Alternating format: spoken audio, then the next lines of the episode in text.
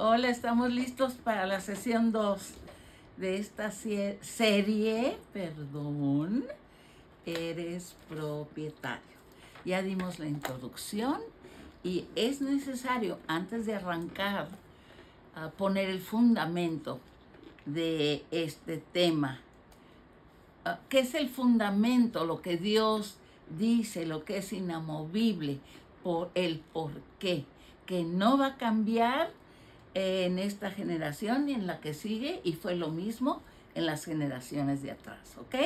Entonces la palabra territorio debe tener un impacto en nosotros eh, y, provocar una foto, ¿no? Una, algo en nuestra mente que seguramente es algo tangible, algo deseable, algo que, que se tiene que adquirir o que alguien nos hereda, ¿verdad? Casi siempre lo recibimos de la mano de otra persona. O lo compramos, o lo anhelamos o lo deseamos. A toda nación es bien celosa de su, de su territorio y estoy pensando ahorita en Israel, ¿no? Como un paísito así comparado con todos los continentes del globo terráqueo es, es la manzana de la discordia del mundo entero. ¿Por qué? Bueno, muchas razones espirituales, pero por su riqueza natural, ah, por la estratégica posición que tiene ah, frente al mar Mediterráneo y, en relación a todos los otros continentes, la, eh, siempre en toda su historia bíblica, alguien se está peleando por este territorio. Alguien está peleando el territorio que no es de ellos que no es de ellos. Y este, esta es la, no sé, la guerra, la, la, el problema del hombre, de las naciones, lo podemos extender a, a lo que querramos. Es esta codicia de querer adquirir lo que tú no eres dueño legal de tener. Y claro que nada más menciono esto me refiero a Israel o a cualquier otra nación, porque podemos fácilmente conectarlo a este tema del territorio espiritual y terrenal que Dios nos entrega a nosotros y que casi siempre vamos a estar batallando con los pleitos internos y los pleitos externos. Yo conozco familias, y yo creo que usted también, que por un terrenito que la mamá o el papá dejó dicho, no escribió, no testamentó, lo que quieran, que debía venderse y repartirse entre los cuatro o entre los tres. Oh, pues ya los hermanos no se hablan, ¿verdad? Porque uno quiere todo, eh, el otro quiere la mitad, en fin, el territorio así la palabra nada más suelta, ah, inmediatamente puede provocar un, una mentalidad de te lo quito o no me lo quitas. ¿Cierto? Ok, entonces.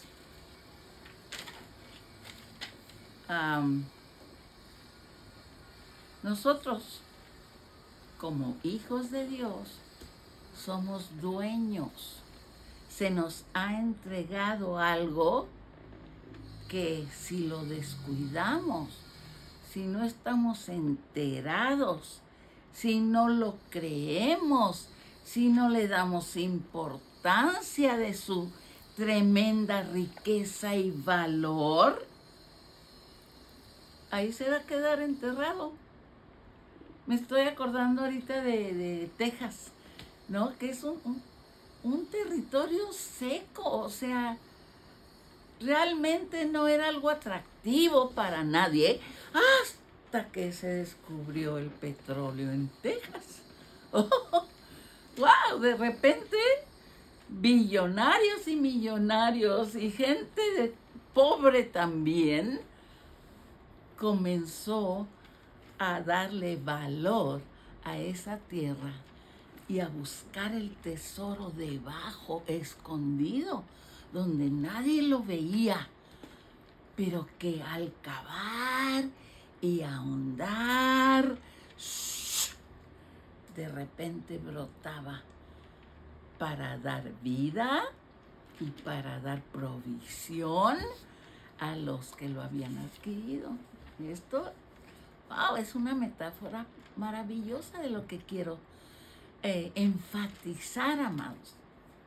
Que no porque algo no se vea, no lo vea con mis ojos o no lo pueda tocar, no tenga un valor inmensurable. Lo que Dios me ha dado, lo que Dios te ha entregado, tiene un valor inmensurable. La cosa es que ya lo tenemos.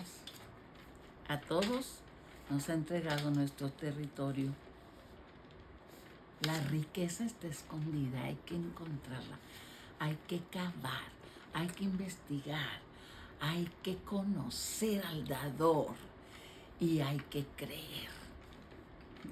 esto es precioso. Y yo no tengo que hacer todo eso porque ya se me ha sido dado el Espíritu Santo que me va a llevar, a empujar, a descubrir y conocer todo lo que Dios me ha concedido. Entonces el fundamento de todo lo que vamos a hablar es Dios. ¿Quién es Dios? ¿Conozco este Dios aparte de mí? Sí, porque casi siempre voy a querer conectar a Dios a mí. Lo que me da, lo que si no me da, si me quitó, si me bendijo, si yo creo que no me bendijo. Y entonces voy a tener un, un concepto de un Dios berrinchudo y que a veces sí y a veces no, y no sé ni qué creer y no sé ni qué confiar.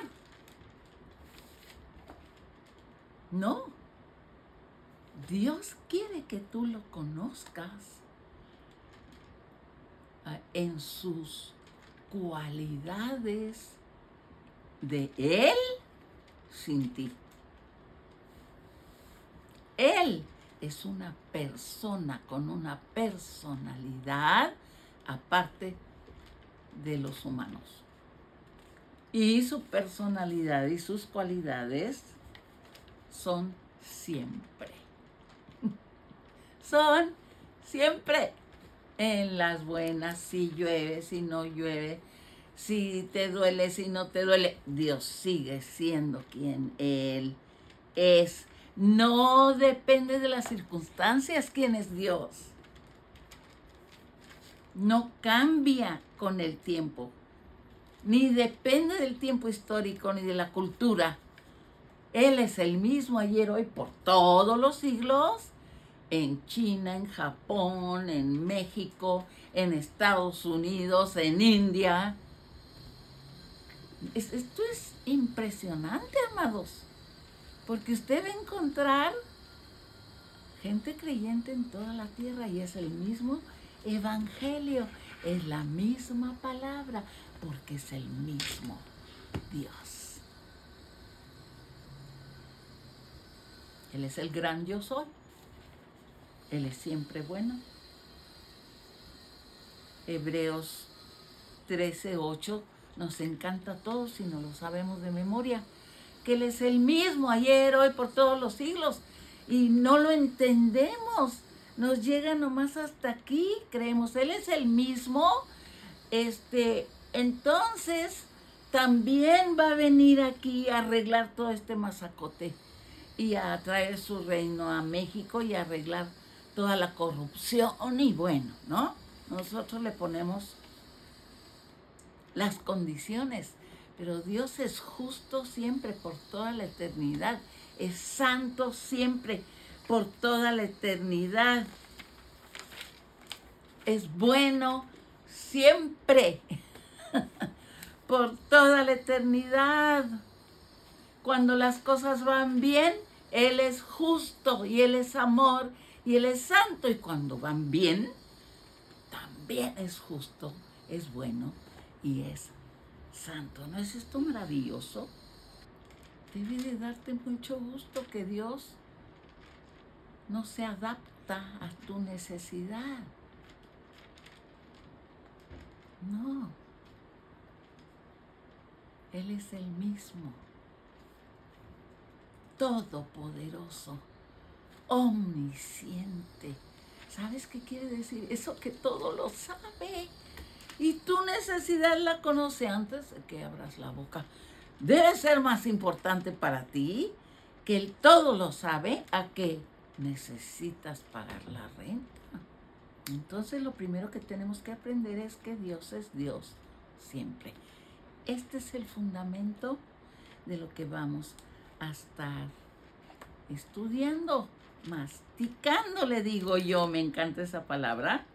Sus atributos son absolutos y no se ajustan a las circunstancias culturales, sociales, personales, familiares, lo que quieras.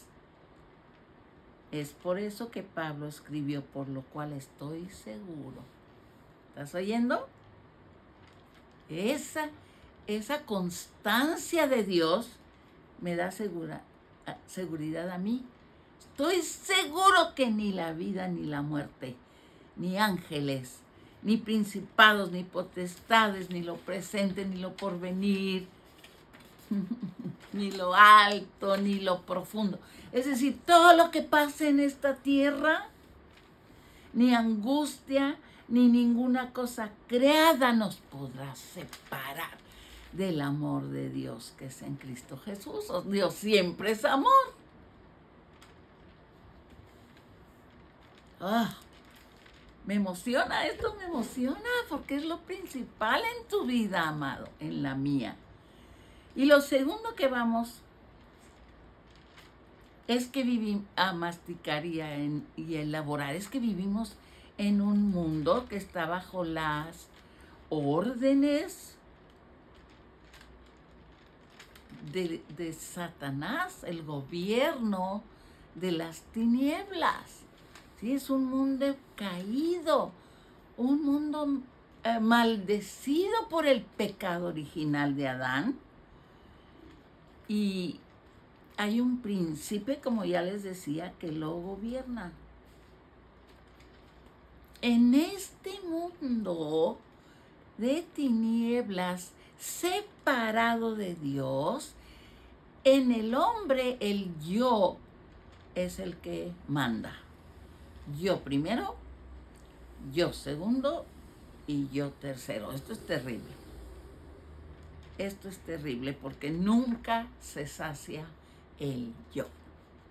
Y vive para él una vida egoísta, centrada en sí mismo, y los demás están para servirle, incluyendo Dios, cualquiera que escoja, ¿no? Ah, esta cultura de yo afecta todo.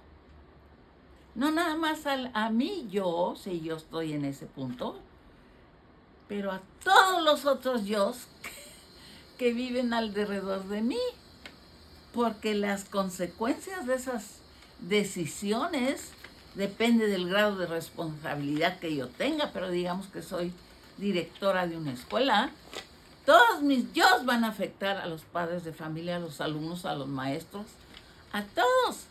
Si soy diputada, si soy senadora, pero también si soy mamá, o papá, o si barro la calle, ese yo va a afectar a todos. ¿Cuántos saben qué diferente sería si los que limpian la ciudad la limpiaran? Y no esté nada más pensando a qué hora salgo, a qué horas me libero de esto. Entonces, lo que vamos a aprender hoy está en la casa, es decir, en mi vida temporal mientras vivo en la tierra. Soy terrateniente. Cuando ya el Señor me lleve al cielo, gloria a Dios, ya no vamos a necesitar todos estos principios que vamos a aprender. ¿Se entiende? Entonces, los quiero saber ahorita, para ahorita, para hoy. Quiero, o, no, no quiero, Él quiere enseñarme a ser un mayordomo sabio. Que si tengo un peso o tengo un millón de pesos, igualmente los aprenda a disfrutar. Es pues entonces el fundamento de quién es Dios, una roca inamovible sobre la cual se sostienen nuestros territorios que vamos a aprender que se nos han dado. Allí se sostienen. Si no, ni caso tiene enseñarles lo que les voy a enseñar. No eres tú. Gloria a Dios. Ya se te ha dado el fundamento para construir una casa hermosa, hermosa adentro y hermosa afuera de influencia hacia muchos. Aleluya. ¿Están listos? Entonces, lo que Dios nos regaló y nos dio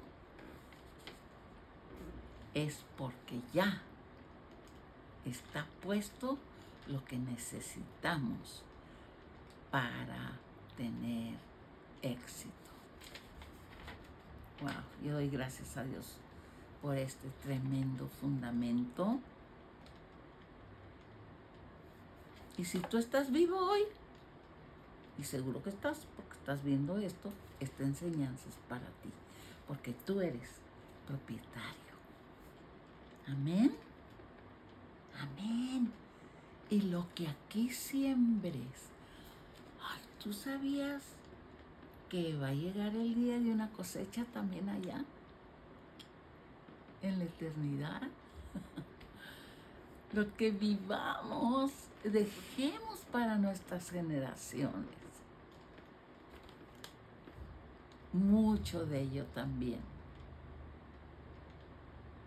Ah, el resultado lo vamos a disfrutar también allá. Padre, gracias. Recibimos la verdad de quién eres tú. Ah, te recibimos como eres. No queremos que cambies. y no vas a cambiar. Tú eres el mismo. Revélanos esta verdad que nos provoca una confianza sobrenatural en alguien que habla y cumple. En el nombre de Jesús. Nos vemos en la sesión 3. Amén.